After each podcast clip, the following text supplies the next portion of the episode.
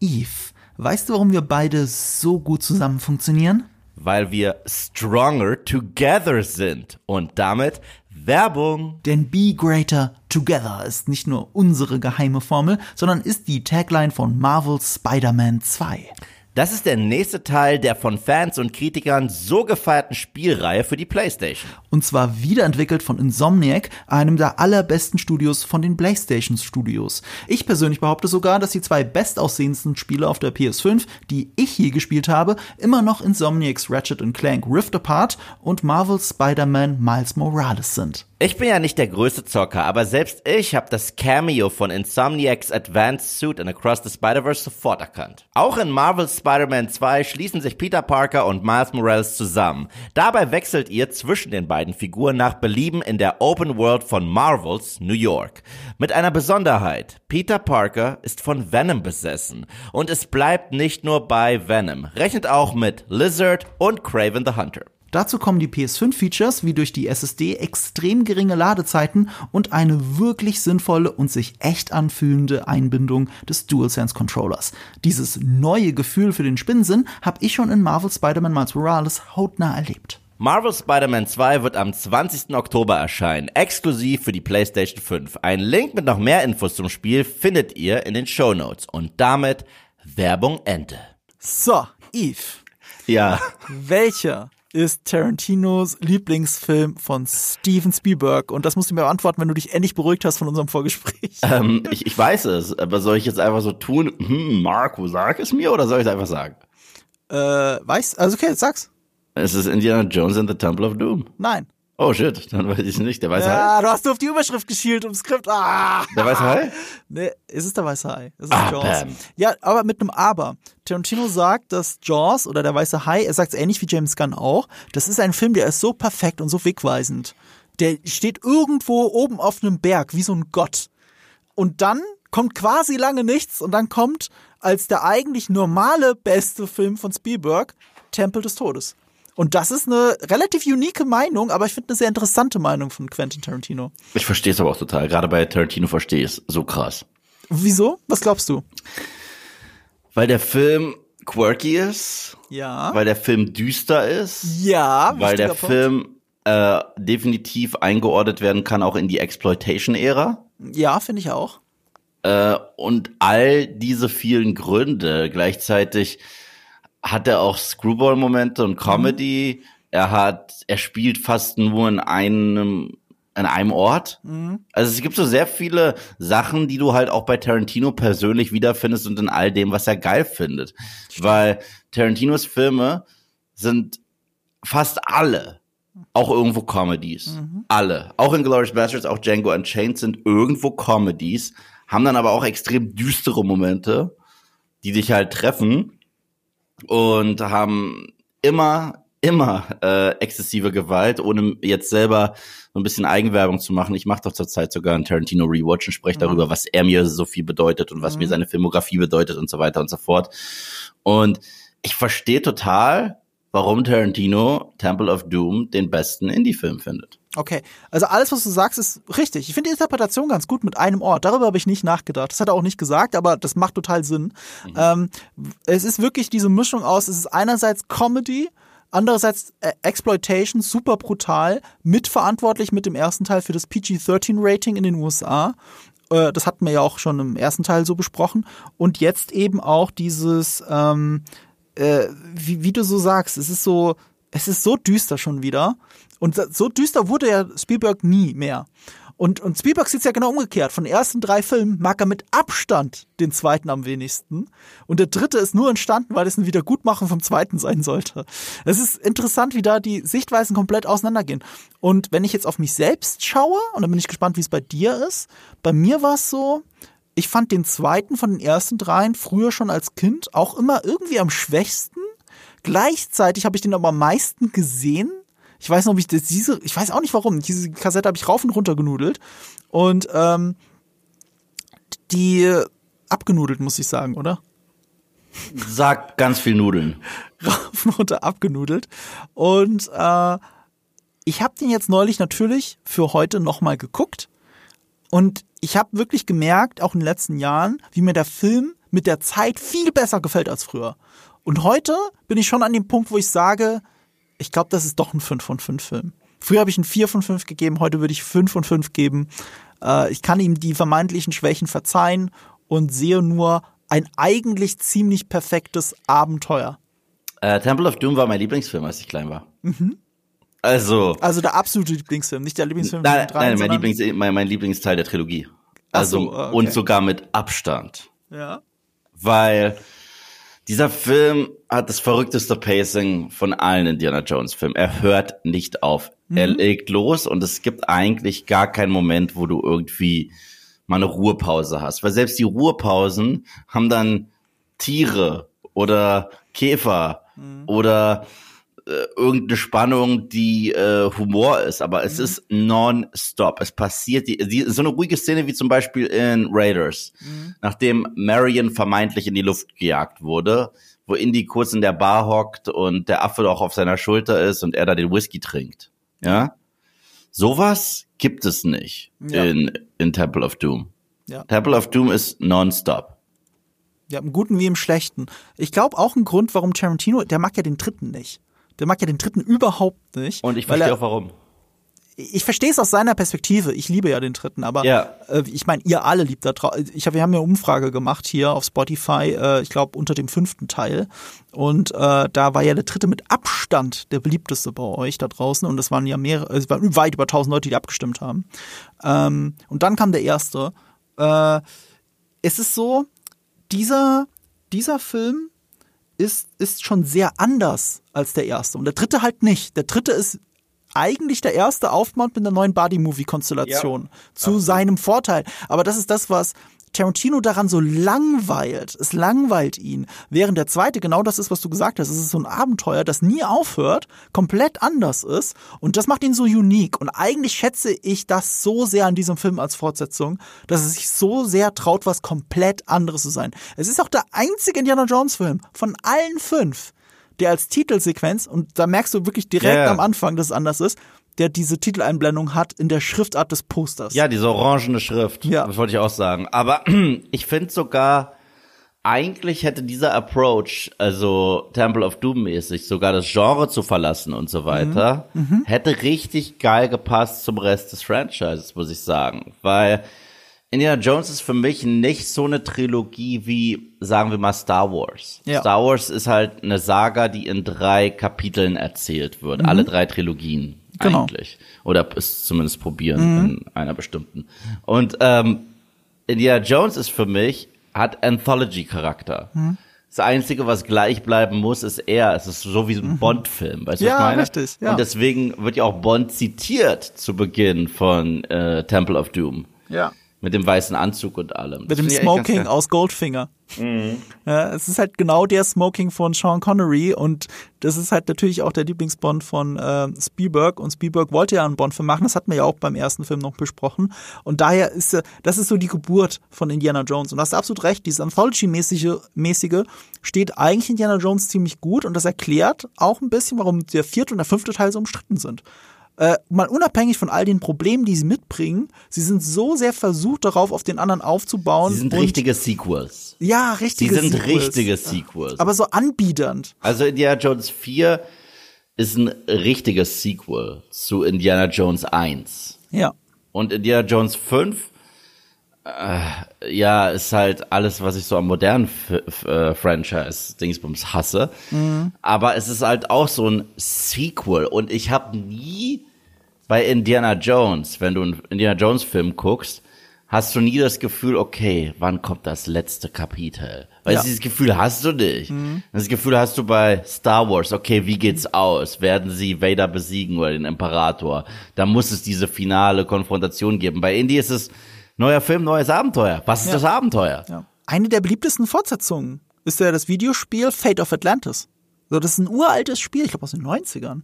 Aber auch das, warum ist es so beliebt? Weil es halt sehr standalone ist. Also auch deswegen, nicht nur deswegen, aber auch deswegen. Ich finde, das ist ein wesentlicher Punkt, den uns der zweite Teil eigentlich so richtig schön unter die Nase reibt. Und das schätze ich jetzt im Nachhinein immer mehr am zweiten Teil. Ich bin nicht so weit wie Tarantino, was das angeht, aber ich finde ihn nicht mehr weniger gleichwertig zu den anderen zwei Fand ich Trilogie. Noch nie. Fand ich noch nie. Früher habe ich das schon so ein bisschen empfunden, aber wie gesagt, ironischerweise habe ich ihn trotzdem am meisten gesehen. Ich weiß auch nicht warum. Ich war immer schon begeistert von dem Intro. Aha. Ich fand es auch total witzig, dass du denkst, dass du schon den Temple of Doom siehst in der Eröffnungsszene. Stimmt. Und dass das aber eigentlich eine Musical-Nummer ist und Bühnenbild ist. Es ist so geil. Das finde ich super. Und äh, das passt, das passt zum Beispiel für mich auch richtig krass zu Spielberg. Weißt du, mhm. das ist halt diese Stärke. Und ich glaube, Tarantino, was Tarantino auch am meisten liebt, ist Genre-Mix. Mhm. Tarantino liebt Genre-Mix und er remixt ja im Grunde genommen selber durch, durch seine ganze Filmografie. In, in Glorious Bastards, um erneut das Beispiel zu nehmen, ist ja kein Kriegsfilm mhm. in dem Sinne. Es ist eher ein Guys on a Mission Film mit Spaghetti-Western mhm. drin, mit äh, klassischem Rachefilm drin und dann aber auch ein bisschen Märchen und Meta und Popkultur. Das ist so seins. Und äh, wenn du dir diesen Film anschaust, äh, Temple of Doom, ist da tatsächlich ein Remix drin aus allem, was Spielberg so kann und mhm. macht. Ich meine, er hat eine Musical-Nummer drin. Mhm. Er hat den coolen Anti-Helden. Dann hat er aber auch dieses Wholesome-mäßige und Süße, was auch Kinder direkt äh, mhm. äh, anspricht. Einmal mit Short Round selbst. Mhm aber dann auch mit I sind Käfer nicht eklig. Weißt ja. du so? Die, die, diese Sachen, die du als Kinder, als Kind so ganz eklig findest. Auch diesen Kindergrusel, der ist drin. Mhm. Dann so ein bisschen seine Horrorallüren, weil Steven Spielberg, mhm. der weiße Hai war Horror. Aber halt auch Abenteuer. Das vergisst er nicht, dass es das ist. Ja. Und äh, dieses Larger Than Life Adventure. Mhm. Also es sind so alle Steven Spielberg-Isms, die man kennt, drin. Und ich finde das geil. Und dass der Film so ist, wie er ist, das hat natürlich auch einen Grund. Wenn wir jetzt ein bisschen in die Geschichte des Films gucken, es ist natürlich die zweite Kollaboration zwischen den Freunden George Lucas und Spielberg, aber bei diesem Film ist es besonders interessant, weil waren sich zu der Zeit privat ein bisschen in den Haaren. Wahrscheinlich auch, weil sie bei dem Film so uneins waren. Ähm, der ursprüngliche Drehbuchautor des ersten Teils, Lawrence Kasdan, der auch Episode 5 geschrieben hat, der hat sich ja geweigert, bei diesem Film zurückzukehren, weil er schon die Prämisse nicht gut fand. Der wusste, das wird nichts, also für mich zumindest nicht, ich kann das nicht schreiben, es muss jemand anderes machen. Sie haben auch jemand anderen gefunden mit Willard Duke und Gloria Katz. Ähm, aber die müssen ja dann auch diesen Stellvertreterkrieg führen. George Lucas wollte einen düsteren Film wie Empire Strikes Back als Fortsetzung, als als Kontrast zum ersten Teil. Spielberg dagegen war das zu düster und hat ihn zu sehr erinnert an Poltergeist, den er gerade erst produziert hat und wie ja alle wissen, eigentlich Regie geführt hat bei Poltergeist. So, er wollte aber davon weg. Und deswegen hast du einen ganz großen Kontrast zwischen Humor und dem Düsteren, was den Film aber halt so unique macht. Ein einfaches Beispiel, das ist immer noch ein Film, in dem Leute das Herz rausgerissen kriegen. Ja, aber das ist halt auch eine Sache. Ähm, äh, ohne jetzt die, die, das tote Pferd zu treten, dass mhm. wir schon am 1. April tot, äh, tot geredet haben. ja. Warte, kannst du mich meinen Punkt, bevor du über Ryan Johnson redest, kannst du kurz meinen Punkt zu Ende führen? Ja, für den Punkt zu Ende. Also, das eine Beispiel, da werden halt Leuten, Leuten wird das Herz rausgerissen in diesem Film. Mhm. Und gleichzeitig schmeißt jemand einen Hammer weg und der landet bei jemand anderen auf dem Kopf und dann macht Ding und dann fällt yeah. er um. Das ist derselbe Film. Yeah. Das passt eigentlich nicht zusammen. Aber dieser Kontrast entsteht aus diesem Mismatch zwischen Spielberg und Lucas. Und das hast du in ähnlicher Form eigentlich erst wieder gesehen beim vierten Teil. Aber da ist es komplett anders ausgegangen. Ähm, ich finde gar nicht, dass das so ein krasser Mismatch ist. Das ist nämlich das, was ich sagen will. Äh, ohne jetzt erneut auf das tote Pferd einzutreten. Was mich zum Beispiel krass an dem Humor stört in The Last Jedi, der ja auch trotzdem düsterer sein möchte als sein Vorgänger, ja. ist, dass der Humor teilweise in den düsteren Szenen immer kommt. Weißt du? Und, und der Film zu viel Bathos hat. Weißt du, was Bathos ist? Nicht Pathos, sondern Bathos? Ich komme mir bekannt vor. Bathos ist etwas, ähm, du nimmst eine ernste Szene, ja, mhm. und hast in der Szene endest du sie fast auf eine Slapstick-Nummer. Mhm. Also zum Beispiel, du hast äh, ein, äh, ein Standoff zwischen zwei mhm. Leuten und einer rutscht auf einer Bananenschale aus. Ja.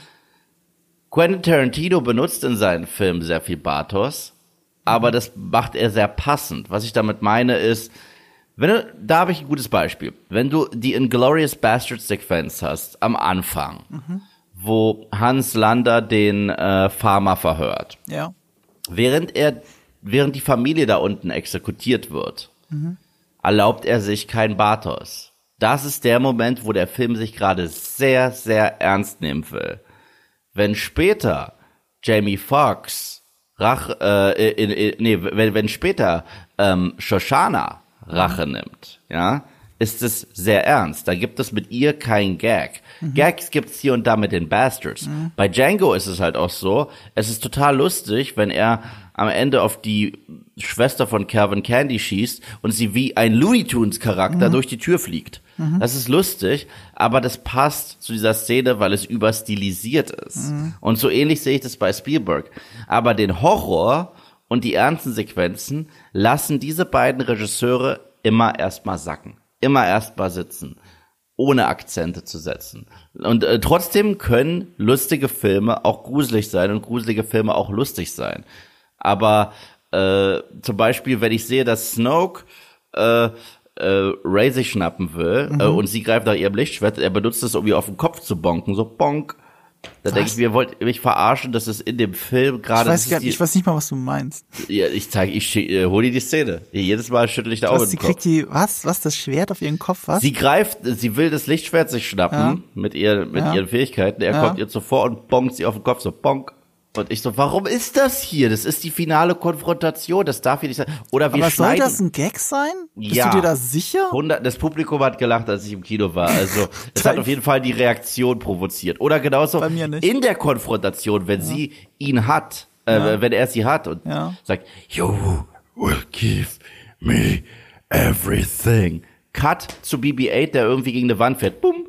Und das ist in dieser Szene, wird gecuttet zu Blödsinn. Und ich so, das kannst du nicht gerade in dieser Szene bringen, Ah, nicht in okay. diesem Augenblick. Aber das ist, das ist aber eine andere Szene, aber stimmt, darüber kann man ja, ja, diskutieren. a- aber das kannst du nicht bringen. Oder tatsächlich das Weil ich kann mich Lichtschwert, an nichts erinnern, was in der Snoke-Szene lustig gewesen sein soll. oder das Lichtschwert so zu schmeißen, wie du es schmeißt. Weißt du? Was? Äh, äh, als, als, als Luke das über seine Schulter geworfen hat. Ja. Das ist, ich weiß, es gibt 10.000 Leute, die sagen, ja, äh, was hast du erwartet? Der ist ja traurig und so weiter. Aber er schmeißt es halt wirklich für einen Gag. Also es ist halt trotzdem, zu, es sieht zu lustig aus. Es ist nicht so, dass er sagt, nein, ich kann das nicht oder echt, er gibt es zurück. Er macht Stück Scheiße. Und das ist so das Ding. Das Publikum hat sich bepisst vor Lachen. Und ich so, nee, dafür habe ich jetzt nicht äh, zwei Jahre gewartet auf den Film, um diese Szene zu kriegen. Und äh, bei Tarantino und bei Spielberg gibt es Horror, gibt es Drama, aber es gibt halt auch Momente, die albern sind. Und gerade äh, Indiana Jones erinnert an die Serial Adventures. Und ich finde, oh, nur um zurückzukommen, weil ich will jetzt gar nicht mehr über das reden, worüber ich gerade geredet habe, ähm, bei Indiana Jones gehört beides in dieses Genre rein. Da gehört Augenzwinkern ganz viel rein, weil es ist, es ist eine Hommage an Serial Adventures aus den alten Zeiten. Aber, und und deswegen kann es so düster, aber auch so lustig werden. Nur wenn du es in einer Szene machst, dann finde ich, ist es ein Mismatch. Aber das macht er ja nie. Und deswegen ist es okay. Da bin ich mir nicht sicher, ob er das nie macht, aber ich gebe dir zumindest recht, dass sich das organischer anfühlt. Es fühlt sich vorgarisch an. Und, und weißt du was? Weil, weil guck mal, das, was ich mit dem Hammer geschildert habe, das passiert in einem Moment, wo die Kinder, wo die, wo die Ketten der Kinder durchschlagen werden. Das ist eigentlich ein sehr heroischer Moment. Na, aber das ist ja der schon, aber das du? ist ja schon der Moment, der wieder spaßig lustig ist, weil die Kinder freuen sich und, und die Helden gewinnen gerade. Aber das ist nicht also spaßig, lustig, ist, glaube ich, falsch. Na doch, es, ist- es ist ja bewusst spaßig. Es ist ja auch so wie in, in Teil 1, äh, wenn, wenn er on top ist gegen, äh, äh, gegen einen Nazi, wo er gerade von dem U-Boot runterkommt und er sagt, guck dir deine Uniform an und er gibt ihm eine. Das ist lustig und es soll halt auch lustig sein. Aber äh, übrigens, eine weitere äh, Parallele, die Spielberg und Tarantino hier auch verbindet, ist, Ja. Tarantino zitiert ja in all seinen Filmen die Spaghetti Western, die- mit denen er groß geworden ist und gibt ihnen einen Neuanstrich durch dem, was er von sich hinzufügt. Und so ähnlich ist es mit Spielberg und den Serial Adventures ganz genau. So, weißt du? Wobei jetzt ausgerechnet der zweite Teil, da sagt äh, Spielberg wort, wortgemäß, sinngemäß, in diesem Film steckt so wenig von ihm drin. Also sagt er. Ich finde, Ja, ich sehe es auch er anders. jetzt. Ich, Das sagt er jetzt. Ich sehe das genauso wie du, aber das sagt er. Für ihn, für ihn selbst fühlt sich das wie der unpersönlichste Film an und damit ist sogar der vierte Teil wahrscheinlich persönlicher für Spielberg, ohne das jetzt zu wissen, wie er die zwei vergleicht. Aber für ihn ist es ein sehr unpersönlicher Film und er hasst, er, er hasste alles daran, also nicht nur das, nicht nur das Ergebnis, sondern vor allem auch den Prozess. Ähm, außer er verdankt dem Film natürlich seine Ehefrau, weil äh, die Hauptdarstellerin äh, Kate Capshaw, die haben Jahre später sind sie zusammengekommen, ein paar Jahre später und haben geheiratet und zusammen haben sie glaube ich fünf Kinder oder so. Ja, ja. Und äh, und äh, und dafür ist er dem Film aber im Nachhinein natürlich immer dankbar. Äh, wir als äh, Filmhistoriker sehen zum Glück jetzt ein bisschen anders auf, äh, auf den Film und sehen eher das Positive und vor allem das Bemerkenswerte, weil weil selbst wenn man den Film nicht mag es ist halt unglaublich mutig, so eine so andere Fortsetzung zu machen, die dann zumindest für gewisse Leute wie Tarantino oder uns besonders gut funktioniert. Und wann hast du das schon in der Trilogie? Und lustigerweise ist, weil wir Anthology-Charakter äh, erwähnt haben und du gerade Fortsetzung gesagt hast, streng genommen ist es ja nicht mal eine Fortsetzung. Ganz streng genommen ist es ein Prequel. Es ist ein Prequel. Aber aus dem einfachen Grund, äh, die Story-Idee kommt ja von George Lucas. Er hat das Drehbuch nicht geschrieben, aber die Story-Idee. Es ist aus einem ganz einfachen Grund. Er wollte einen Fakt reinschreiben, der dafür sorgt, dass unmöglich die Nazis die Gegner sein können. Also nicht, dass es da keine Nazis gegeben hätte, aber wann war mal 35 ist dann der Film, ne? Der erste spielt 1936, der spielt 1935 und der dritte spielt 1938, glaube ich. Also auch kurz vom ersten, äh, vom Zweiten Weltkrieg dann, ne? Der war 39. Und ähm, ja, das, das erklärt diese, diese, diese komische Reihenfolge der Filme. George Lucas wollte das halt einfach nicht, dass das reinpasst, dass die Nazis schon wieder die Bösen wären. Äh, ursprünglich, ich, ich glaube, einer der allerersten Entwürfe war, dass der Film in Afrika spielt. Also es wäre auch ganz anders gewesen. Aber dadurch äh, zieht sich so ein Ding durch alle fünf Filme. Der Hauptkontinent, wo die meiste Zeit des Films verbracht wird, der Kontinent ist immer ein anderer. In allen fünf Filmen. Äh, und hier ist es halt äh, Asien. Ja. In den anderen, man ist auch mal in Asien, aber nicht hauptsächlich. Ja. Und ich fand es eigentlich ganz cool, dass ähm, nach äh, Raiders, wo es um diese äh, Bundeslade ging, was ja zumindest ein Begriff ist, den die meisten kennen, die irgendwie mal Bibelunterricht hatten. Ich weiß nicht, kanntest du den Begriff auch abseits von? Ey, ganz ehrlich, wirklich nur durch Indiana Jones. Also, Wirklich? in meinem, also ich bin evangelisch aufgewachsen und äh, ich war auch tatsächlich von unserem Pfarrer so immer so einer der Lieblingsschüler. Äh, so ne. Meine Mutter hat auch immer gemeint, äh, äh, Marco, du wirst, also meine Mutter hat echt gehofft, meine Mutter ist ja streng katholisch, ne, als, als Philippiner. Streng katholisch. Die kann an keiner Kirche vorbeifahren, ohne das Lenkrad schlagartig loszulassen und sich zu bekreuzigen. Das ist unglaublich. Ähm, und was ironischerweise, es soll dich ja schützen, dass du das Kreuz machst, aber ironischerweise macht das alles lebensgefährlich, wenn sie fährt. Eine Asiate, die Auto fährt und das Lenkrad loslässt, ist keine gute Idee. Und äh, äh, meine Mutter, äh, Zeit ihres Lebens immer gemeint, äh, sie hat sich gewünscht, dass ich Pfarrer werde, weil sie immer gedacht hat, Marco kann so gut predigen. Und jetzt, was mache ich jetzt? Sie hat nicht so Unrecht gehabt. Ja, du predigst viel. Ja, oder? Äh, also es ist nicht so, es hat, es hat halt nur wenig mit Gott zu tun. So, und Ja. äh, ich, ich war eigentlich, worauf ich hinaus wollte, ist, ich war jemand, der hat immer gut aufgepasst im Religionsunterricht und der Pfarrer hat mich sehr gemocht und trotzdem habe ich noch nie zuvor von der Bundeslade gehört, bis zu diesem Film. Das ist krass. Nee, Ich kann mich auch an Bundes- keine Predigt erinnern, wo die Bundeslade ein Thema gewesen wäre. Die Bundeslade ist definitiv, na gut, ich habe halt, Altes Testament, ich meine evangelisch, das ist das Neue Testament viel wichtiger. Also vielleicht Ja. als Katholik. ja, also ich, ich äh, habe halt äh, im, im Bibelunterricht das ganze, äh, die ganzen fünf Bücher Moses gelesen. Mhm. So, inklusive die Bücher der Propheten und die Bücher der Könige, okay? Mhm. Danach noch. Ähm, und ja, die Bundeslade ist äh, wichtig für die ganze Story, auch der Auszug aus Ägypten. Ja, ja, klar. Und es ist halt auch etwas, was ich so einmal pro Jahr mit meiner Familie feiere. Also, äh, das war mir natürlich absolut ein Begriff. Und auch der Heilige Gral, obwohl ich jetzt nicht christlich bin, ist ein Begriff. Aber ich fand's cool, dass es in Temple of Doom auch andere okkulte Gegenstände gibt, die auch ihre Power haben und Magie. Weil, Ich finde es im Nachhinein sogar noch wichtiger, weil wir assoziieren Indiana Jones immer mit Nazis und christlichen Symbolen. Und eigentlich bin ich ganz froh, dass sich das nicht durch die kompletten fünf Filme zieht, weil, ähm, guck mal, allein durch Temple of Doom wird schon legitimiert, dass es eben nicht nur den christlichen Gott gibt. So, ich, ich finde das ehrlich gesagt für, für, also wenn du schon so eine Filmreihe hast, die das so als Fakt hinstellt, dass es göttliche Kräfte gibt und Jesus Christus definitiv da war und, und, und, und, und, und das Blut in dem Kelch dafür sorgt, dass Leute ewig leben. Ne? Und all das hast du da drin, aber ich finde es so schön und erfrischend dann, dass du eine komplett andere Kultur mit komplett anderen Göttern hast und das gilt aber auch als gegeben. Das macht sogar das ganze Universum noch interessanter, weil dann mache ich in meinem Kopf so automatisch so dieses Abwägen, ja, wie kann das denn sein? Ist es ein bisschen wie in American Gods, dass halt alle Götter in Wirklichkeit gleichzeitig existieren und so weiter und so fort. Das finde ich viel interessanter und spannender für dieses Worldbuilding von Indiana Jones. Und deswegen hat mich auch nie gestört, dass Aliens ein Thema sind. Mich stört nur, dass Mathematik irgendwann alles mit Mathematik erklärt wird. Das finde ich bescheuert.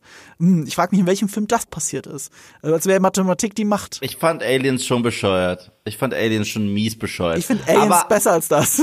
Oh, ja, ich auch, ich auch. Ich bleib, bleib ja dabei. Ich finde Indiana Jones 4 ist viel besser als Indiana Jones 5. Ja. Und Indiana Jones 5, Spoiler-Alarm. Nein. Für ein Video, das es geben wird am Ende des Jahres. Also Indie ist auf meiner Flop-Liste. Will ich nur sagen. Indie 5 ist auf meiner Flop-Liste der schlechtesten Filme des Jahres. Ist so. Meiner vermutlich auch, aber das werden wir am Ende des Jahres im nächsten Podcast dann erfahren. Also da bin ich mir ganz, ganz doll sicher. Ich habe ja schon acht Filme auf dieser Liste gesammelt. Nach heute übrigens neun. Oh, aber, das nehmen wir als Teaser. Ich weiß welche, aber da, äh, sag's noch nicht. Gibt's da ein Barcode drauf? Darfst du äh, Zum Zeitpunkt dieses Podcasts nicht. Nicht mehr, wenn er rauskommt. Ja, weil der kommt diese Woche raus. Ich darf ab Mittwoch darüber reden, wenn ich mich jetzt nicht okay. komplett irre. Aber weißt du was, wir machen es so, äh, wenn ihr diesen Podcast hört, schaut doch einfach mal kurz auf dem Kanal von Eve äh, vorbei beim Moviepilot und ich bin gespannt, ob ihr recht hattet. Machen wir es ein bisschen spannend. Aber, aber äh, besser, ist, ist Indiana Jones 5 besser oder schlechter als der Film? Indiana Jones 5 ist schlimmer, weil es Indiana Jones ist. Weil es mehr kaputt macht, deswegen. Ja, ja das kann ich also mir auch es ist so ähnlich wie der eine Film, der ganz unten auf meiner. Flop-Liste mhm. dieses Jahres ist. Das ist an sich kein grottenschlechter, beschissener Film. Aber es ist ein Film, der mich so sauer macht, dass er existiert. Und das ist Creed 3. So weil äh, Verschieß nicht dein ganzes Pulver. Das nehmen okay. wir, das nehmen wir Ende des Jahres auf. Lass uns lieber zu was Positivem zurückgehen. Ja, ja, ich habe jetzt ja, keinen genau. Bock mehr über irgendwas zu ranten. Wir haben ja auch ganze Podcasts über über den fünften Teil gemacht. Deswegen äh, hört euch das an. Ja, genau. Aber, aber Aliens haben mich immer gestört. Habe ich aber auch schon erzählt, warum. Ich fand die Idee cool. Hätte man reine Alien Power nur kurz mhm. gezeigt, weißt du? Und zwar das Artefakt war ja dieser Kristallschädel. Mhm. Dann hätte es für mich noch in dieses Adventure-Mythische gepasst. Ja. Aber von dem Zeitpunkt an, wo du ein Raumschiff siehst, das losfliegt und du sogar diese Außerirdischen siehst mhm. als Wesen, ist es für mich nicht mehr mythologisch und mythisch, sondern Sci-Fi. Und es gibt eine kleine, aber feine ja. Unterscheidung. Und da bin ich bei so, dir, aber auch das besser als Mathematik als Erklärung. Ist, du, wir müssen nicht darüber reden, dass Indiana Jones 4 besser ist als Indiana Jones 5. Ja. Wenn ich Durchfall habe, ist es auch besser als Indiana Jones 5. Lass uns, lass uns einfach jetzt über Indiana Jones 2 weiterreden. Bitte. Äh, fangen wir doch damit an, warum er so genial ist. Allein schon die Öffnungssequenz. Du hast es so schön oh. gesagt, man erwartet anderes Genre. Was ich nochmal spannend fand, ich habe äh, für diese Podcast-Reihe, ne, also wir haben jetzt den fünften besprochen, den ersten besprochen, jetzt den zweiten endlich, ich habe lang genug drauf gewartet, ähm, ich habe das mit meinem guten Kumpel Jules von der GameStar, der auch schon hier zu Gast war. Mit dem habe ich das geschaut und für den ist das ja ein erstes Mal. Der hat noch keinen einzigen Indiana Jones Film gesehen gehabt, bis ich ihm den ersten endlich gezeigt habe. Und ich dachte, das kann ja nicht sein. Und er ist ja jemand, das ist, macht ihn so ein bisschen unique. Er boykottiert alle Filme, er kann mit Filmen nichts anfangen, die vor den 90ern, glaube ich, erschienen sind.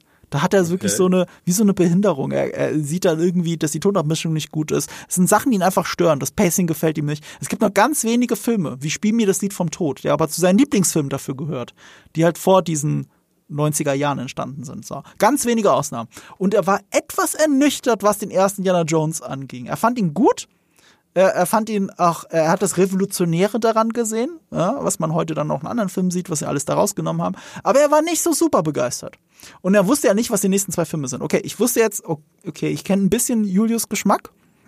Und ich habe schon vorher gepokert, ich habe es ihm gesagt, der zweite oder der dritte, die werden so richtig reißen jetzt bei dir. Wenn der erste für dich nur so okay gut war, dann bin ich gespannt, was du beim zweiten beim dritten sagst, weil die könnten mehr dein Geschmack sein. Und dann fängt dieser Film an mit dem Gongschlag. Und dann geht das los. Dann kommt Kate Capshaw aus dem Rauch raus und fängt die Musical-Nummer an. Und du hast sofort in Jules Augen gesehen, dass er begeistert ist. Gott, der fand den Film richtig geil.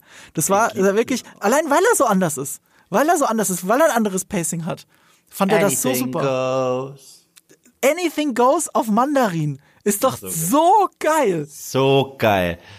So geil. Ich, also ich liebe diese Sequenz. so krass. Und ich liebe auch alles, was danach folgt. Ich liebe die Tatsache, dass Indy hier noch mehr in seinem Prime ist mhm. als in Raiders. Ja. Weil in Raiders findet er langsam sein Herz wieder mhm. durch Marion. Mhm. Aber hier bedroht, nimmt, nimmt er eine Geisel. Er nimmt äh, Willy als Geisel. Direkt ja, zum, zum Start. Das finde ich so krass. Ohne mit der Wimper zu zucken. Aber es gibt natürlich trotzdem einen Continuity-Fehler, der mich schon immer aufgeregt hat, schon als Kind. Weißt du welchen?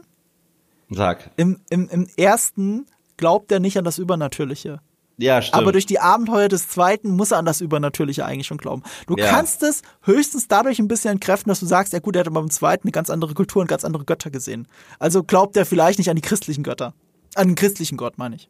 Oder er, er oder er hat es halt so in Erinnerung, um des Teufels Anwalts zu spielen. Er wurde ja gleichzeitig unter Trance gesetzt. Ja gut, aber er war da, er hat gesehen, wie Leuten das Herz rausgerissen wurde. Ja, ja, aber vielleicht denkt er auch, ich erinnere mich falsch, weil ich selber so lange unter Trance war zwischendurch. Ist das gerade eine ernst gemeinte Erklärung von dir für, für das? Ich sage, ich sage, wenn man richtig crazy ist und probieren würde, das wegzureden, würde er sich einreden, ja, ich hatte mal so ein verrücktes Abenteuer mhm. und da war ich unter Trance und, und ja, aber das, das, ist, das ist alles Hokuspokus. Ja, aber das ist so ähnlich wie bei Mulder und Scully. Ja. Scully sieht schon sehr früh Sachen, die sie nicht erklären kann und probiert immer wieder zu sagen, nein, Mulder, das ergibt doch keinen Sinn. Also das ist ja eher die innere Skeptikerin. Ja, ja. Oder Jack aus Lost. Ja, vielleicht. Er hat das Rauchmonster gesehen am Ende der ersten Season und sagt trotzdem die ganze Zeit, nee, nee, nee, nee, nee, das ist nur eine Insel. Ich, ich glaube aber, die tatsächliche Erklärung dafür liegt einfach darin begründet, dass George Lucas nicht sehr gut in Continuity ist. Ja. Wenn wir eins gesehen haben vom Übergang äh, Originals zu Prequels, dass er sehr viele Continuity-Fehler macht, weil, ist, weil er einfach nicht auf sowas achtet. Und da ja. er die Story von dem Film geschrieben hat, er hat einfach nicht drauf geachtet und hat 1935 drauf geschrieben und zu wenig Leute haben das hinterfragt. Und wenn man äh, Lucas eigene Regel nimmt, der Prequels, mhm. ist Yoda ein Sith.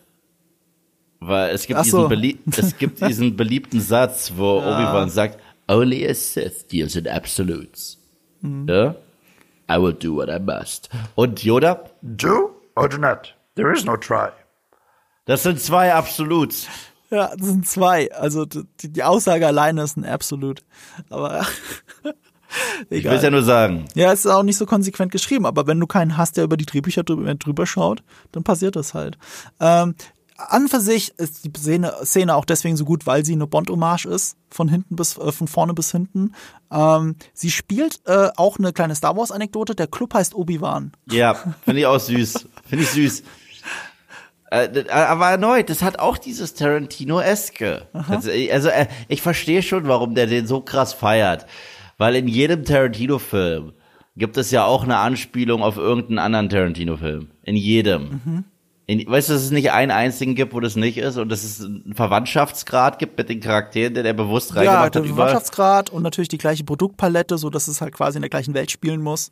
Und wusstest du, dass es in innerhalb der Kontinuität von Tarantino, ich will auch unbedingt, ich, das ist tatsächlich mein Versuch, irgendwann mit dir einen Tarantino-Podcast zu machen, weil ich glaube, wir beide könnten da, aber das wird der längste Podcast, den wir je hatten. Ja, also so. das geht ja gar nicht über, über alle Filme, da müsst ihr schon aber, aber da, aber ich will irgendwie mal mit dir über Tarantino quatschen, weil. Ja, wir machen halt einen Film.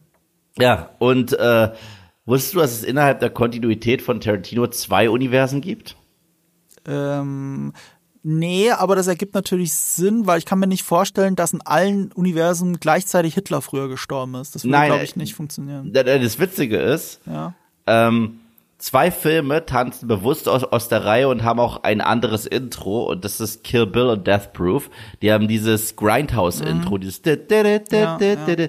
Das sind Filme in der Welt von Jules, von Vincent, von Vic, aber die Welt in der Jules und Vincent leben, ist die Welt, in der der Zweite Weltkrieg so ausging, wie bei Glorious Bastards. Also dann doch, aber stimmt, ich erinnere mich, er hat mal gesagt, Kill Bill ist so ein Film, den würden die Figuren im Kino sehen. Genau. Ja. und deswegen ist ja Kill Bill auch eine grobe Anspielung an Fox Force 5.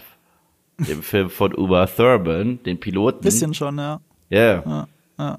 Mega. Und äh, das, das erklärt natürlich, warum er das mag. Jetzt muss ich überlegen. Wir Ähm, waren bei Club Obi-Wan und der Bond-Sequenz. ja. Wir werden dann halt auch wirklich wieder reingeschmissen, weißt du, wir haben ja diese Ebene verlassen, ne? Und die geht ja, was weiß ich, zehn Minuten ungefähr.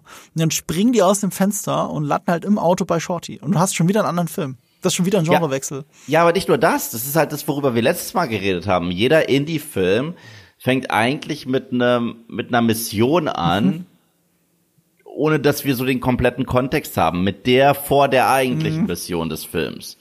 So wie Bond. Aber der Unterschied ist, während Bond jedes Mal erfolgreich und siegreich aus seiner Mission äh, äh, rausgeht, kommt Indie einfach nur mit dem Leben davon. Und das ist es. Außer beim dritten. Das ist der einzige, der, der, im dritten Film, das ist ja das einzige, wo er das Artefakt in die Hände kriegt äh, und äh, damit entkommt. Ja, Also aber man könnte sagen, beim fünften auch, aber, aber da zieht sich halt das Artefakt durch den ganzen Film.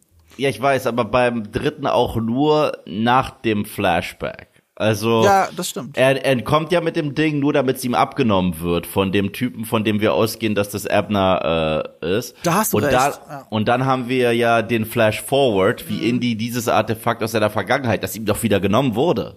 Ja. Die klopfen doch an seiner Haustür und nehmen es ihm weg vor seinem Papa. Und äh, Aber das Intro endet halt auch erst nach dem Fla äh, Flash Forward. Gen genau, aber das ist halt, äh, das ist halt auch eigentlich nur Stilmittel danach, um wieder die Brücke zu äh, schlagen zu seinem Vater. Und ähm, in Indie 2 wird er ja vergiftet. Und su- sucht dann auch auf der Tanzfläche und so weiter Ja. nach einem Gegengift. Ich find's auch so toll. Ich mag diesen kleinen Moment, okay? Das ist sowas, es passt so, es ist ein bisschen cheesy. Es ist ein richtiger cheesy Moment, aber ich mag den total gerne, dass einer in der Bar ein Kumpel von ihm ist, mit dem er anscheinend auch zig Adventures hatte und er niedergeschossen wird und sagt, das ist die letzte Mission, die wir zusammen hatten. Das ist das letzte Abenteuer. Aber das ist die eine Reise, die ich vor dir antrete. Genau, Was genau. für ein guter genau. Spruch das ist. Ja, ich mag das total Ich auch. gerne. Die Idee, dass Indy halt auch immer wieder, natürlich hat er auch Freundschaften geschlossen durch all seine äh, Abenteuer da rund um die Welt. Und natürlich hatte er wahrscheinlich auch wiederkehrende Mitstreiter. Die, die halt überlebt haben, waren Sala und Brody. Aber es gibt halt auch andere. Und das finde ich cool. Und Short Round ist der Wahnsinn. Eine der besten Kinderperformances ever. Ich bleib dabei. You call him Doctor! Weißt du, wie die entstanden ist? Er war gar nicht im Casting eigentlich, sondern, äh, ich will den Namen nicht falsch sagen, äh, Ki Hui Kwan Ja. äh, war mit seinem Bruder dort. Sein Bruder war im Casting. Und dann haben die Castingagenten gesehen, wie er die ganze Zeit seinen Bruder coacht. Und dann haben sie ihn dazu geholt und haben es ausprobiert. Und er und Harrison Ford haben so gut miteinander harmoniert. Diese, Kart diese Kartenspielszene, die mit diesem You cheat, Dr. Jones, you cheat, ist improvisiert. Ja, der ist so süß. Oh, die machen das so gut zusammen, oder? Die zwei. der ist so putzig und erneut, der zeigt uns halt auch, ja, Indy kann auch Arschloch sein, aber irgendwo hat er ja auch ein Herz für den kleinen Jungen. Ja. So. Und, und der Kleine sagt ja auch, I love you, Mhm. Indy. Und wer ihn den Arm nimmt zum Ende, ach, ist so schön. Ja, ich, ich glaube, da hat der Film auch auf einer Metaebene bei mir nochmal dazu gewonnen in den letzten Jahren, weil Kehu Kwan ja jetzt diesen Oscar gewonnen hat für Everything Everywhere All Ja. at Once. Und da gab's drumherum ja die Geschichten, wie sie sich endlich wieder begegnet sind, weil die sich ja wirklich Ja. seit 40 Jahren nicht gesehen haben. Und es war auf irgendeiner Comic-Con oder so. Und dann tippt er so den Harrison Ford an. Harrison Ford dreht sich um. Are you short round? Und dann nehmen die sich so einen Arm und dann will man fast heulen, wenn die zwei das erzählen. Also die haben das halt in Interviews erzählt. Und dann auch noch bei der Oscar-Übergabe. Äh, Harrison Ford hat bei den Oscars den Oscar für den besten Film angesagt und da hat halt auch Everything Everywhere All at Once gewonnen. Und dann nimmt er da den Kiwi Kwan in den Arm und es ist wirklich so, oh Gott, da will man heulen. Das ist Wollen so wir wetten, zwei. dass Disney sich in die Faust beißt? Ja. Weil sie dachten, wir bringen Ki Hui Kwan nie zurück, weil warum auch? Ja. Äh, wir bringen Phoebe Waller-Bridge rein. Der Film ist abgedreht. Wer gewinnt den Oscar? Wer ist in aller Munde? Die, irgendwo, Hm. irgendwo muss eine Frau Kennedy und ein Herr Bob Iger in einem Raum gesessen haben und sie haben geschrien, Fuck! Das stimmt, aber es war dann aber nicht ihre Schuld, sondern die von James Mangold, der das im Drehbuch Ja. halt nicht berücksichtigt hat. Das Ja. hat, ich, ich glaube, eine Kathleen Kennedy, die hat ihn ja auch mitentdeckt für Goonies zum Beispiel. Die hat das ja, Ja. auch produziert. Die hat ja auch die alten auch Star Wars, die hat ja die alten äh, Star Wars Filme auch, aber äh, ich, warte mal, Star Wars, die alten nicht, nee, sorry, aber die anderen Spielberg Filme, ähm, Ja. als halt also die Indiana Jones Filme. Selbst beim ersten hatte sie schon eine kleine Produzentenrolle und hat parallel dazu mit Spielberg die eigene Produktionsfirma Emblem Entertainment gegründet. Ähm, die hat da schon immer ihre Finger im Spiel gehabt Ja. und sie war auch beteiligt an Short Round, dass der dabei war. Ja. Wenn, wenn, wenn, wenn Mangold zu ihr gegangen wäre und gesagt hätte, okay, ich will Short Round, dann hätte sie gesagt, okay, fertig. Ja. dann wäre das passiert. Ja, aber den hatte halt niemand mehr auf dem Schirm. Und äh, das ist so geil, dass er gewonnen hat. Also ich, ja, das war die süßeste Oscar-Rede seit langem. Absolut. Und jetzt hittet mich der Moment noch mal mehr. Der hat mich schon da als Kind gehittet. Da habe ich schon als Kind so ein bisschen Pippi in den Augen gehabt, wenn ähm, Indy wieder bei, bei, bei Sinnen ist. Und er, und es ist auch so geil gefilmt von Spielberg. Spielberg ist mit der Kamera auf Augenhöhe von Shorty oder Short Round und, und der Kleine guckt nur so hoch. Und Indy steht halt so vor ihm mit dem nackten Oberkörper da, weil er gerade Ja, noch äh, das Ritual gemacht hat.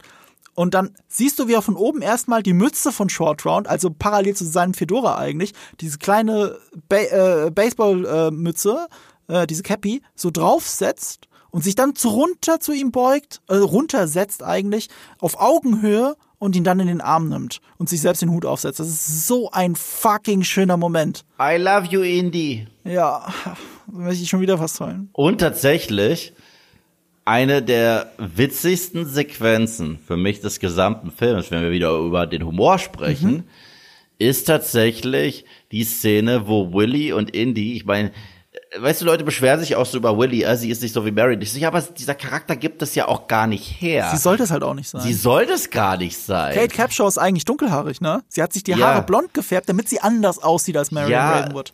also das Ding ist, also ich finde es halt so witzig, wenn man sagt irgendwie, äh, dass das Kate Capshaws oder Willy irgendwie so äh, generell ein kreischendes Frauenbild ist und Mhm. deswegen alle Frauen in der Indie-Welt kreischen sind. Ich so, das stimmt gar nicht. Oder dass der Film so ein rückwärtiges Frauenbild hat. Aber ich so, nein, das ist einfach eine ganz andere Art von Person. Marion ist eine Abenteurerin und sie ist halt eine geldgeile Nachtclubsängerin. Und das gibt's auch auf der Welt. Und äh, ich, ich fand die Szene, wo die beiden sich verabreden, um eigentlich miteinander zu schlafen. Mhm. Ja. Und die dann so ein bisschen Chicken spielen. Ja. Das ist halt, man merkt halt auch, die Dynamik zwischen Willy und Indy Ja. ist eine andere. Die ist eine ganz andere. Also die Dynamik zwischen Marion und Indy ist eine emotionale. Da merkst du, da waren harte Gefühle im Spiel.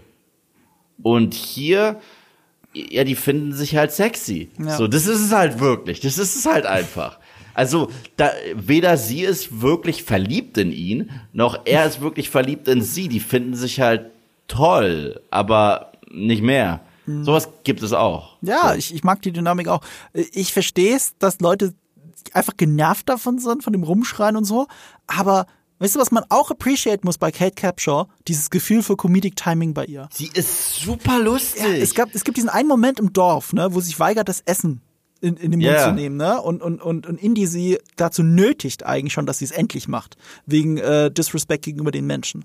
Ja. Und dann hat sie das so in der Hand. Und du siehst, dass eine Fliege drauf landet. Das ist nicht geskriptet, das siehst du einfach, das ist eine echte Fliege. Ja. Und sie ist so angewidert davon und schüttelt die Fliege so weg, bevor sie das Essen in den Mund steckt. Das ist so gut improvisiert und so ein perfektes Comedic Timing. Das war so ein Moment, wo Jules neben ihr auf der Couch wirklich so aufgeschrien hat, wie geil das Timing gerade ist von dieser Frau.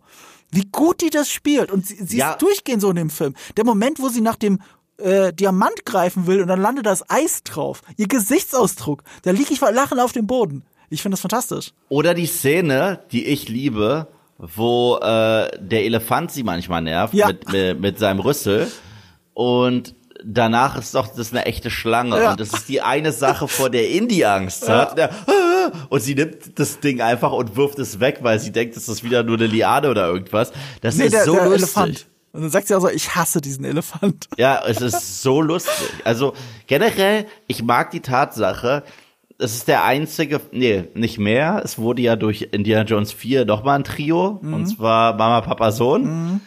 Aber ich muss sagen, ich liebe diese Dynamik mit diesen drei Figuren, die nicht unterschiedlicher sein könnten. Und die da irgendwie zu so einer, so funktioniert für mich Abenteuer auch von der Figurenkonstellation. Weil so häufig hast du einen Abenteuerfilm, ein Abenteurer geht mit einem anderen Abenteurer unterwegs, äh, was suchen und die betteln sich, wer krasserer Abenteurer ist. Das ist ja auch sogar ein bisschen bei Marion der Fall. Ich liebe Marion. Ich liebe Marion, okay? Aber ich finde, einfach nur von der Figurenkonstellation, sowohl Short Round und noch Willy drin zu haben, haben wir so ein ganz merkwürdiges Pairing. Und für mich hat es halt auch immer was, ich weiß nicht, als- wenn ich als Kind den geguckt habe, war ich in keinem Abenteuer so drin wie bei äh, Temple of Doom. Allein wenn die schon in dem Flugzeug sind und die da raushüpfen. Ja. Weißt du, und, und die da zurückbleiben. Einmal, ich verbinde halt Abenteuer nicht nur mit Wärme, sondern auch mit Kälte, wenn, wenn du merkst, da muss es auch unangenehm in diesem Flieger sein, aber Indy hat jetzt einfach seinen Hut, packt ihn sich vors Gesicht und schläft. Äh, Shorty ist okay drauf, aber ein bisschen nervös. Und Willy checkt, dass die abstürzen. Und diese ganze Sequenz, wie die dann zu dritt kurz klarkommen müssen und dann dieses Rafter in der Luft, äh, ah, ich liebe Ich es. finde das auch voll lustig, wie die zwei Piloten sich da rausschleichen, dabei mit sich selbst reden. Das ist einfach so geil, dass sie währenddessen mit sich selbst reden. Das ist so Comedy. Es ist total lustig. Sie freuen sich. Sie machen noch nee, nee, nee, nee, nee, Ja, nee. Es ist toll. Es ist super. Ich liebe alles daran. Deswegen, man darf den Film halt auch nicht zu ernst nehmen. Und ich bleib dabei. Molaram ist ein geiler Bad Guy. Also er ist für mich tatsächlich, muss ich sagen, wenn ich jetzt alle Indie-Schurken einfach nur äh, danach bewerte, wer am meisten im Kopf bleibt, es ist Molaram. Das ist aber auch durch die großartige Inszenierung, weil da gibt es gibt diesen einen Vader-Shot mit Molaram. Und zwar Empire Strikes Back, passend auch der zweite Film, der düsterer wurde. Einer der besten Vader-Shots ist, nachdem Hahn ins Carbonit gedrückt wird. Und da haben wir diesen Rauch und durch den Rauch siehst du den Helm von Vader. Und dann kommt eine ganz gruseligere Version von seiner Vader-Musik vom Imperial March. Und hier hast du ja dieses Feuer, dieses Orange. Generell, man assoziiert den Film so krass mit Orange. Nicht nur wegen der Überschrift, sondern auch wegen dem tatsächlichen Ich Tempel. würde diesen rot Katak- sogar sagen, nicht orange. ja, rot. diesen Katakomben. Ja. Und wenn er aus diesem Feuer und aus diesem Dunst des Rauches das erste Mal so richtig zu sehen ist mit seiner Maske. Boleram, Suleram, Guleram, Geil. Alima. Ah, Zwei, geil. zwei Fun Facts dazu, das, was dein Vader-Ding gerade unterstreicht. Wenn sie Willy reinlassen in die Lava, ne? Nach unten, Ja, ja. da kommt das Lichtschwertgeräusch von Darth Vader. Das Ja. Zünden des Lichtschwerts. Und das zweite ist, du bist ja so ein großer Fan von Herr der Fliegen. Was er da sagt, diese Predigt, ist eine übersetzte Version aus der Predigt, aus, aus diesem ähm, ähm, Shanty aus äh, Herr der Fliegen, aus diesem, äh, also äh, irgendein Spruch aus Herr der Fliegen, aber nur übersetzt. Hast du es eigentlich mal gelesen jetzt? Nee, natürlich nicht. Kurzes Buch, nicht. musst du Irgendwann- lesen. Ja, Tolles Buch. Mal, mal. Phänomenales Buch. Oder ich schaue mir einen guten Film davon an. nee, das solltest du lesen. Oder ich, Buch, oder, okay, oder ich lese es. das Buch von William Golding ist der Wahnsinn und ja. Apropos Buch, weil wir jetzt so viel über Willy, Short Round und Indie gesprochen haben. Diese Dreierkonstellation, auch wieder ein Fun Fact, wie die Namenskonstellation zusammenkommt. Wir wissen ja alle, der weltbekannteste Fakt, Indiana Jones basiert auf dem Hund von George Lucas, Indiana. Deswegen wird es ja im dritten Teil äh, angesprochen. Kanon sogar. Ja. Willy ist der Hund von, ich glaube von Willard Duke oder von Spielberg, aber ich glaube von Willard Duke war's. Und Short, äh, Short Round ist der Hund von Spielberg dann gewesen. Oder irgendwie sowas. Oder umgekehrt, die Hunde vertauscht. Aber auf jeden Fall sind alle drei Hauptfiguren basieren auf Hundenamen. ja. Äh, das steckt da noch mit drin. Äh, das mit dem Flugzeug ist ja das einzige Ding, das muss ich dem Film immer ankreiden. Ich verstehe nicht, wie sie das so machen konnten. Jeder Mensch, der diese Szene sieht, mit dem, aber mit dem Raft, dass sie da rausspringen, verdreht ja die Augen. Also es ist ein Tick zu viel. Dann lass er halt zehn Meter über, über, über, über der Erde Ich finde das abspringen. toll, dass das so drüber ist. Also, ich, ich, ich finde, das passt so krass zu dem Film. Der Film sagt dir in der Eröffnungsszene mit der Musical-Number, dass er drüber ist. Und er steht zu diesem Versprechen. Er ist halt, er ist halt auch noch mehr drüber als die Geister der Bundeslader die Gesichter schmelzen lassen. Wenn du siehst, dass Leuten das Herz rausgerissen wird und sie danach nicht mal tot sind. Danach sagen sie noch. Mhm. Ja, aber und das ist ja magisches Zeug. Das geht ja, ja, aber, das, aber, äh, aber auch die Stunts sind. Das Einzige, was ich witzig finde, Ja? ja, was auch so ein kleiner Kontinuitätsfehler ist, so ein leichter, und zwar, uns wurde so suggeriert in Raiders, Mhm. gibt's doch die Szene mit diese, die entstanden ist, weil alle Durchfall hatten. Ja. ne? Und zwar, wenn dieser Säbelmeister Ja, ja. da so seinen Moment hat und äh, äh, Indy nach seiner Knarre äh, greift und Mhm. den abknallt. Und uns wird so ein bisschen suggeriert, nur inszenatorisch, dass er sich ja daran erinnert, Trick Ja. 17, wenn jemand mit Säbel kommt, dann greife ich einfach zur Waffe. Weil das sind zwei, die das diesmal machen und er greift und er hat die Waffe gar nicht bei sich, hat sie verloren. Und dann guckt er so, ups, diesmal nicht, aber ich so, ha, wie diesmal. So, das, aber ja, vielleicht hat er es ja schon sehr häufig auch vorher gemacht. Ja, vielleicht ist es einfach so ein Standard-Move, Ja. aber sie spielen an der Stelle sogar die Melodie aus dem, ähm, aus dem ersten Teil. Ja, ja, ja. Also es ist wirklich auch melodisch eine Rückbesinnung an diesen Moment. Und stimmt, der, als Gag funktioniert es eigentlich nur, wenn man den ersten Teil halt zuerst gesehen hat. Und Genau. Wirkt so, als hätte er das schon mal gemacht, aber ganz cool. Genau. Ja, und. Fairness halber, ein weiterer, äh, weiterer Punkt, den ich liebe. Mhm. Ich liebe es, ich, ich, wir haben ja letztes Mal darüber geredet, wir mögen Indy auch, weil er so ein verletzlicher Held ist. Ja. Mhm. Er ist ja so, so, so ein Grunt. Er ist John McClane. Weißt du? Und das ist der Film, bei dem sie diese Karte, diese McClane-Isms auch am meisten ausspielen. Mhm. Weil noch nie sah Indy am Ende eines Filmes so Ja, fertig ihm fehlt aus. doch der eine Ärmel und sowas. Ihm also fehlen beide ja. Ärmel. Äh, ihm fehlen beide Ja, aber lange Ärmel. Zeit nur einer. Das ist auch irgendwie Ja. witzig, finde ich. Das ist nicht so das Standard-Heldenkostüm, weißt du? Ja, aber äh, und tatsächlich das ganze Ende, ja, Mhm. die allerletzte Szene, wo er sich ja Willy dann mit der Peitsche klärt Mhm.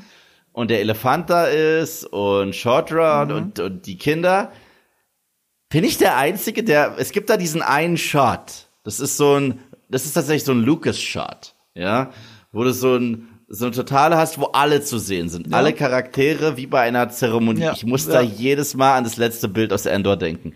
Jedes Mal. Aber, aber das letzte Bild ist doch, dass sie äh, sich quasi in den Armen liegen und lachen und die Kinder sind um sie herum. Ja, ja, aber davor küssen die sich noch Ja. und du hast da so und die Kamera geht weg und da gibt's so eine kurze Szene, wo du alle im Hintergrund Okay, siehst, okay, alle. ja. Und, und da muss ich immer an diese Szene aus Endor denken. Weißt du, wenn die am Ende mit den Bärchen feiern. Weil es da kleine Kinder um sie herum sind, oder was? Ja, genau. Okay. Das sind halt kleine Bärchen und auch, dass alle da da sind, auch die Leute, die man früher am Abenteuer hatte. Ist ja auch von 1984, damit ein Jahr nach äh, Return of the Jedi. Ja, jedes, also jedes Mal, wenn ich dieses Ende Mhm. Äh, könnte ich mir auch vorstellen, dass sie den äh, Nap Nap Song spielen.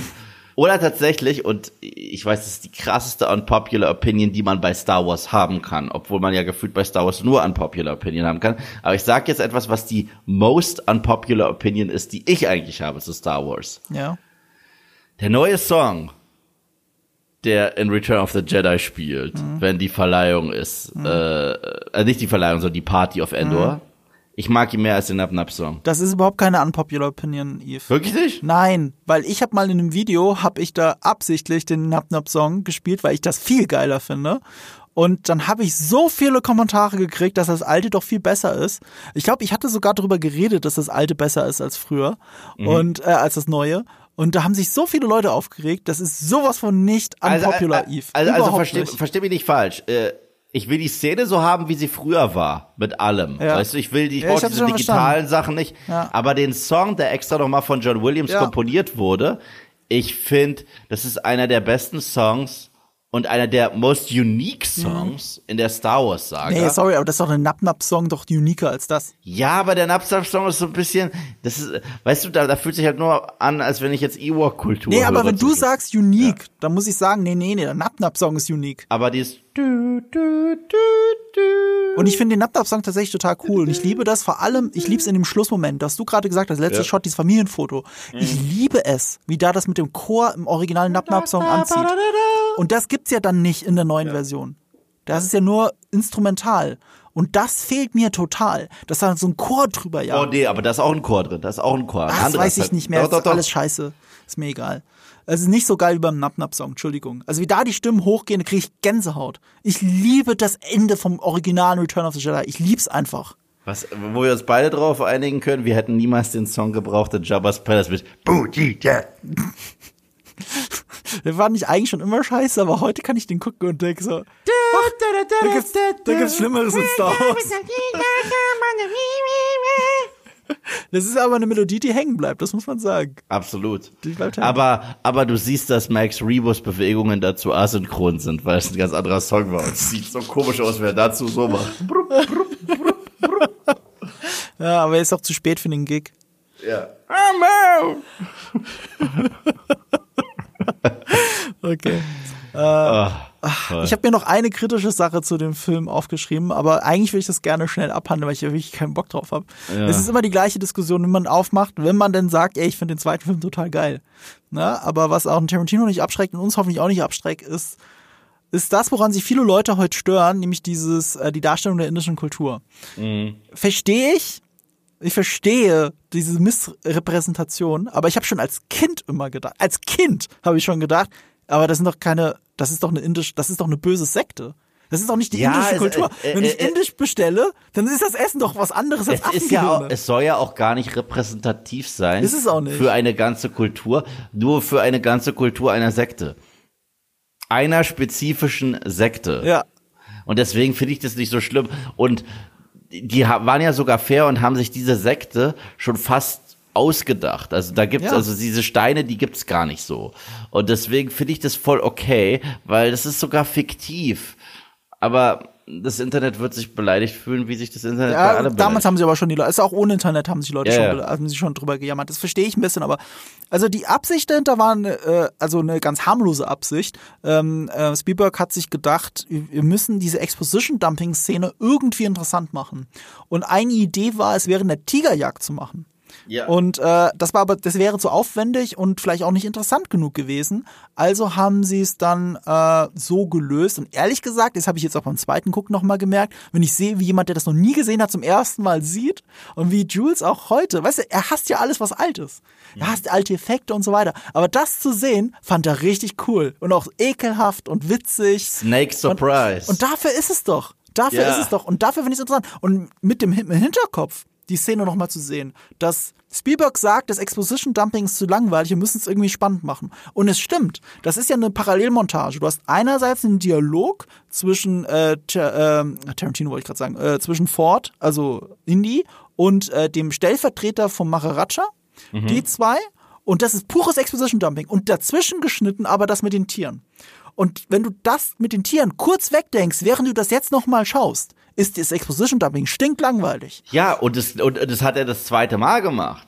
Weil es gibt auch ein Exposition Dumping in Raiders und es hat er auch spannender gemacht, weil im Raum vergiftete Datteln sind. Ach, stimmt, ja, dadurch hast du eine, eine, eine, eine, Sus eine Suspense. Eine Suspense. Ja. Ja, genau, weil du als Zuschauer mehr weißt als alle anderen, stimmt. Es war ja auch sehr Hitchcock der Moment, weil es aus der Ich-Perspektive anfängt, wie das Vergiften und so. Und dabei ist der Dialog auch nur Exposition Dumping zwischen den beiden. Aber weil wir halt wissen, okay, okay, wenn die jetzt nach den Datteln greifen, ist einer von denen tot oder zumindest in Lebensgefahr. Und das ist halt cool. Ja, stimmt. Und das muss man dem Film lassen. Wie konnte es so weit kommen? Weil der Film ist ja in Indien bis heute verboten. Das kann man sich ja gar nicht vorstellen. Also zumindest die Inder stören sich dran. Es ist vielleicht weniger die Inder als für sie, an für sich als die indische Regierung. Man muss dazu sagen, sie haben den Film in Sri Lanka gedreht, also im Nachbarland. Das haben sie aber deswegen gemacht, weil sie keine Drehgenehmigung für Indien bekommen haben. Jetzt liegt es aber nicht nur daran, dass das äh, Drehbuch voll mit diesen, ich sag mal, rassistischen Klischees ist, sondern es liegt auch daran, dass die indische Regierung sich natürlich daran gestört hat, aber sie wollten ein Mitspracherecht. Sie wollten ein Mitspracherecht beim Drehbuch und den Final Cut des Films. Ja. Wie ein Harvey Weinstein. Und das gibt es von, also dass eine Regierung einen Final Cut von irgendeinem Film hat, gibt es nur bei Diktaturen und Propagandafilmen. Und natürlich konnte zu diesen Konditionen ein Hollywood-Film niemals sagen, okay, machen wir. Also haben sie alles nach Sri Lanka verlegt und gemacht, was sie wollten. Und so gibt's halt keine Gewinner auf beiden Seiten. Und die indische Regierung hat den Film verboten. Aber dass die indische Regierung den Film verboten hat, hat nicht nur damit zu tun, dass der Film so unsensibel gegenüber Indern ist, sondern weil die indische Regierung halt einfach fucking beleidigt war. Ja. Es gibt keine Gewinner bei dieser Diskussion. Und ja, es ist halt so. Weißt du was? Je mehr wir über den Film reden, desto mehr, glaube ich, werde ich den heute Abend anmachen. Ey, wirklich, ich, jedes Mal, wenn ich ihn gucke, finde ich immer noch besser als vorher. Ich habe ihn das letzte Mal, gar nicht lange her, ich habe ihn das letzte Mal so vor anderthalb Monaten geschaut oder so. Ich habe ja, ich habe jetzt den, äh, vorgestern habe ich den dritten nochmal gesehen. Den habe ich vor vier Wochen oder so ich, gesehen. ich liebe den dritten. aber ich muss zugeben, der zweite hat ein besseres Pacing. Der zweite hat das beste Pacing der gesamten Saga. Vermutlich ja, er hat nämlich gar keine Längen. Ja, der, der zweite Film ist, weißt du, das, was, es gibt einen Begriff, der in letzter Zeit ähm, als Beleidigung gilt, ja, dank äh, Herrn Scorsese. Und zwar Achterbahnfahrt, ja. Okay. Und zwar die Marvel-Filme sind Achterbahnfahrten. Und da schreibe ich nicht, Ach so, Vergnügungsparkattraktion, ja, das genau, aber auch Achterbahnfahrten, aber dafür sind mir die Marvel-Filme nicht immersiv genug. Ja. Äh, Indiana Jones 2 ist eine echte Achterbahnfahrt. Ja, Wortwörtlich sogar da in diesen äh, Minen. Da auch eine weitere Szene, die wir nicht mal Die erwähnt haben. Lorenfahrt, das kommt noch, ich hab's ja aufgeschrieben, ich hab's ja nicht vergessen.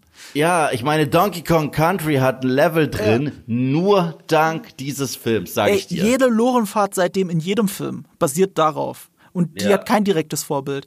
Äh, selbst, selbst, selbst hier, The Rock hat eine Lorenfahrt. Mhm. Das weiß ich noch, ich habe mich mal ein Indie 2 Video einfach reingestellt, so, hey, guck mal, die überall Lorenfahrten, das alles nur wegen Indie 2. Ähm, aber weil das so eine Action-Szene ist, dann lass uns ganz kurz zur Action dieses Films kommen. Eine Sache, die ich vorausschicken muss.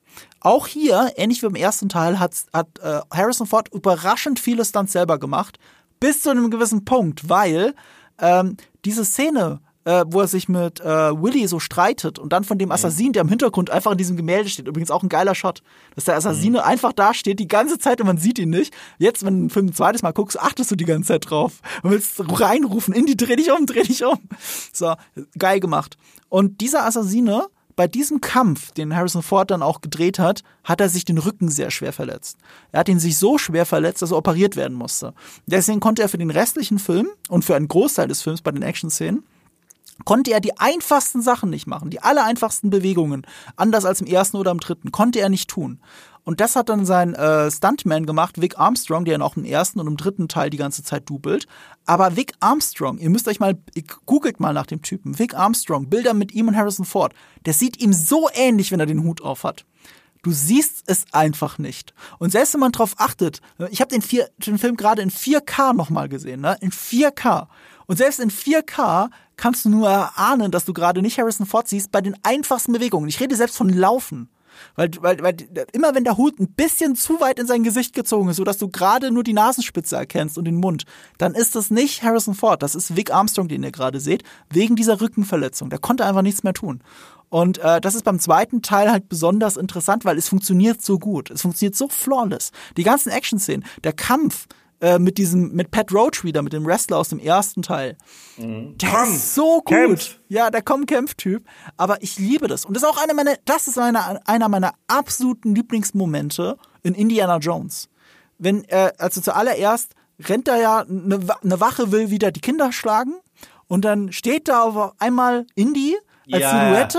Dieser Shot. Ja, und macht diesen Punch und der rutscht so über den Boden so unnatürlich. Das ist schon mega geil. Aber dann kommt halt dieser Kampf.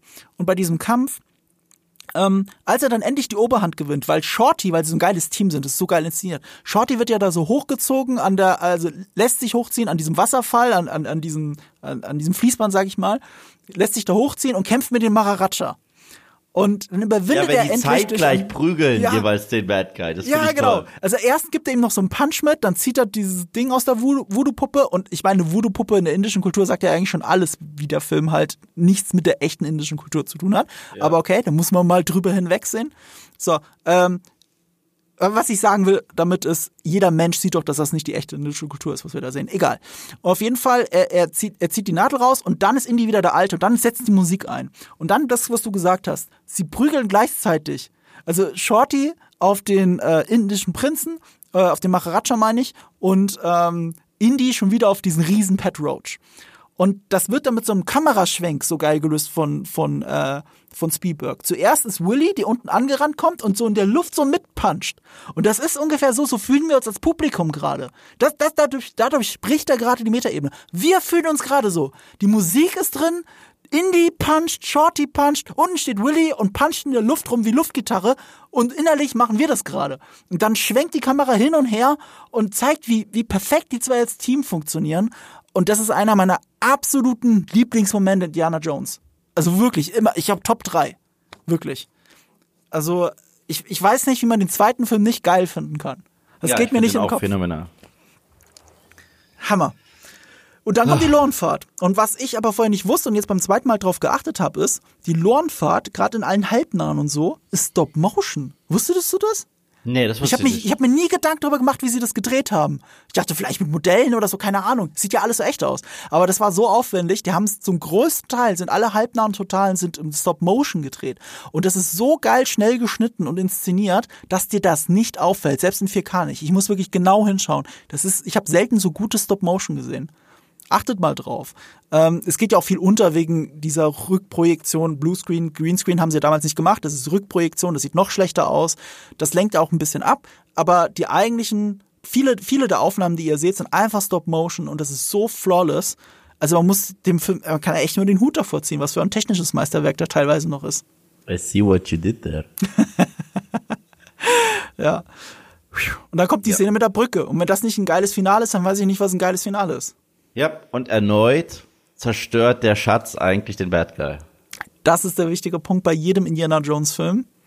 Es ist immer, äh, die Moral schlägt zu und nicht Indiana Jones. Ja. Ja, also dazu gibt's auch nicht mehr viel zu sagen. Auch spannend inszeniert, super kurzweilig, diese, diese Brückensequenz. In Wirklichkeit an fünf verschiedenen Orten gedreht, weil das alles nicht ganz zusammenpasst. Die Krokodile, die du siehst, sind, glaube ich, in, in, in Florida gefilmt. Äh, auf der Brücke selber ist woanders gefilmt, die Nahaufnahmen sind woanders gefilmt im Studio und so weiter und so fort. Äh, es passt eigentlich alles nicht zusammen, aber selbst wenn man das weiß und sieht dann den Film, sieht man, wie perfekt es zusammenpasst. Ja. Gebe ich dir recht. Das ist pure Kinomagie. Ja. Und du hast das Ende schon erwähnt. Und damit sind wir eigentlich durch, Wir oder? sind, wir sind durch. Äh, äh, ich freue mich darauf, wenn wir den dritten dann besprechen. Ich auch. Wie findet ihr denn in die zwei da draußen? Ähm, machen wir als Abstimmung, oder? Dann auf Spotify. Ja. Könnt ihr auf Spotify abstimmen. Äh, ein wichtiger Punkt ist mir besser als alle sagen. Ja. Äh, bei dem Film wird so viel gemeckert, aber ich finde, der ist besser als alle sagen. Ich bin Ja, gespannt, ob ihr das stimmt. auch so seht. Ja, absolut. Äh, das nehmen wir auf jeden Fall mit rein. Äh, wenn ihr schon auf Spotify seid und uns hört und uns natürlich abonniert habt und uns regelmäßig hört, tut mir mal einen Gefallen und drückt mal Like.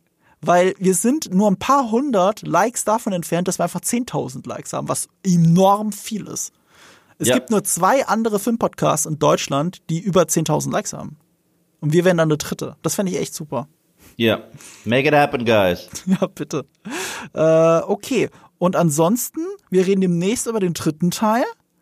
Und ich habe gehört, leider auch irgendwann über den vierten, aber das schiebe ich ein bisschen auf. Okay. Da habe ich nicht so die Ambitionen dafür. Hast du ein Schlusswort? Ich habe eins. Ach so, ich habe gar kein. Ja, dann mach doch bitte.